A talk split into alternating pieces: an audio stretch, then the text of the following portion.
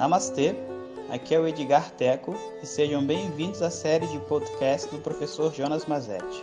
O nosso tema atual é Uma Introdução ao Estudo Tradicional de Vedanta.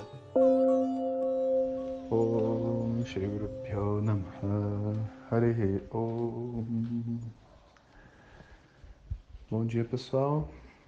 Então enquanto eu faço um café aqui para mim, vou gravar para vocês esse pequeno áudio contando a história do javali, finalmente.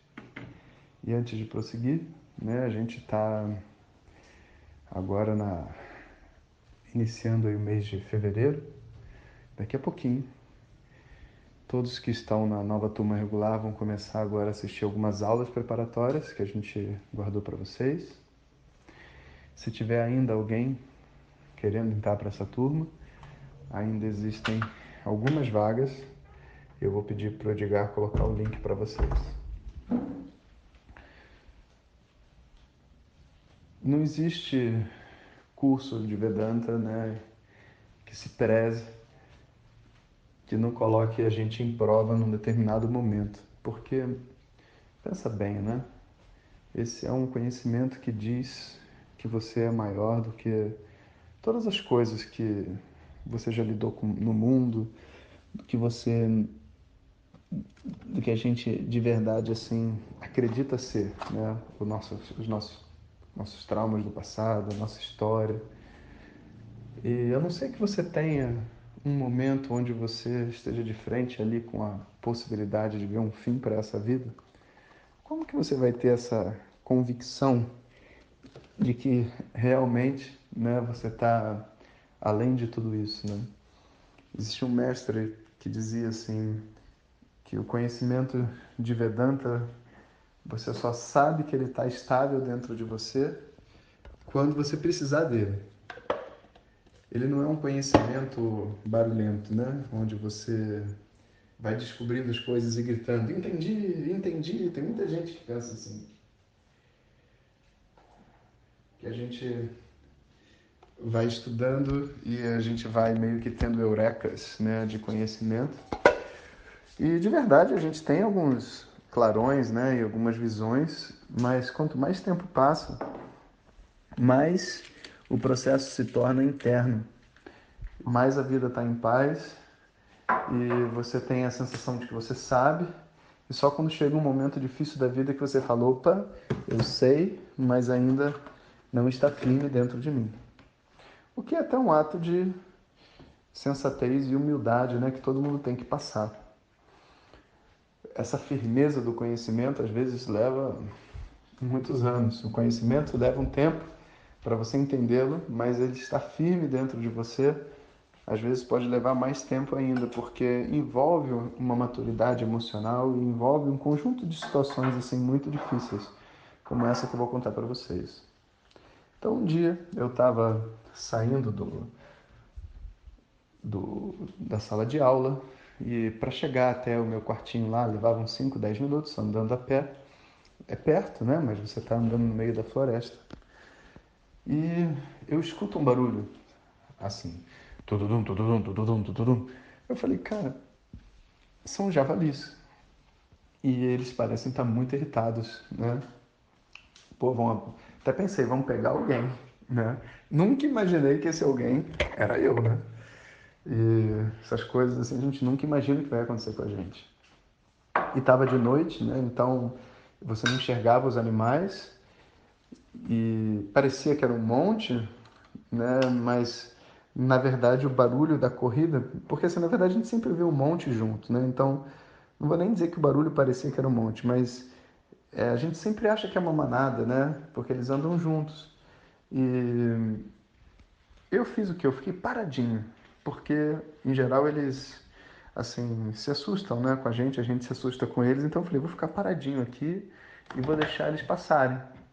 E aquele barulho, tududum, tududum, tududum, e o bicho começou a correr, e quando eu vi, ele pulou de trás de uma moita e já veio voando, quando ele entrou na luz, ele já estava fora do chão, direto na minha perna, direto. E foi sorte, inclusive, porque dizem que ele mira assim, sabe, na, nos órgãos genitais e numa situação que depois você não tem, não tem muita reversão, não. Mas ele mirou na minha perna. Eu estava assim, com os reflexos apurados, acho que dessas práticas todas que eu estava fazendo lá, né? Assim que ele bateu na minha perna, eu girei né? Então ele, ele bateu assim de lado e eu fui girando e minha perna foi meio que dobrando é, junto, sabe, com a porrada. Até que ele continuou voando, ele não chegou a parar e caiu pela ribanceira. Eu estava do lado de uma ribanceira. Aí eu gritei, né? E, e na verdade foi uma das coisas que salvou minha vida, porque eu gritei alto eu tinha um computador, joguei o computador para cima, o computador quebrou. E nisso, os outros alunos que estavam mais para frente voltaram correndo para me ajudar. Eu dei um rolamento, sabe, tipo uma cambalhota no chão, enquanto estava girando, eu me joguei para frente e dei um rolamento e já saí da cambalhota correndo. Não me pergunte como, com a perna quebrada e tudo. Foi de uma vez só. E aí encontrei o pessoal, aí pulei neles assim e abracei eles, porque eu estava assim num estado assim de vida ou morte, sabe? E as pessoas então, tipo, ficaram desesperadas, o que que aconteceu? Eu só falei, o javali. Aí eles pegaram uma cadeira lá dentro de uma casa e trouxeram até ali para poder sentar, porque eu estava muito, muito nervoso. E o javali, graças a Deus, se assustou também, foi embora. E aí os indianos, ah, vamos levar ele para o hospital. Aí eu falei assim, não, a gente tem que lavar o ferimento. Porque o indiano, no hospital, cara, é muito sujo, vocês não têm noção, cara. Uma vez eu fui lá, quando eu tinha machucado a cabeça, né, que eu caí lá do telhado, o Papai Noel me pegou, mas eu bati com a cabeça no telhado, eu não, eu não, eu não, fui 100% ileso. E eu tava só com um corte simples na cabeça, nada demais. E os caras nem limparam o meu corte quando eu fui no, no médico, sabe? Então eu falei, não, não, não, vamos aqui. Aí os caras pegaram água, mandei trazer o sabão, tem um sabão desses é, deles, assim, muito forte, sabe? Tipo, desse de limpar, assim, banheiro, entendeu? Eu peguei aquele sabão, respirei fundo e xó, xó, xó, lavei toda a minha perna, todos os buracos que o, o javali tinha feito, sabe? Enfiei aquele sabão, ardeu pra caramba, mas foi a melhor coisa que eu fiz, porque agora estava tudo limpo, né, e esterilizado. E, e aí sim, vamos para o hospital. Aí tinha um hospital perto, num, uma, um posto de saúde, porque a gente estava no meio da floresta, e lá tinha um médico, né? Aí quando eu cheguei lá, o, o médico falou, cara, olha, se escapou por muito pouco, porque o dente do javali não pegou em você, foi só o meio da cabeça e não dava para ver a extensão do que estava dentro, entende?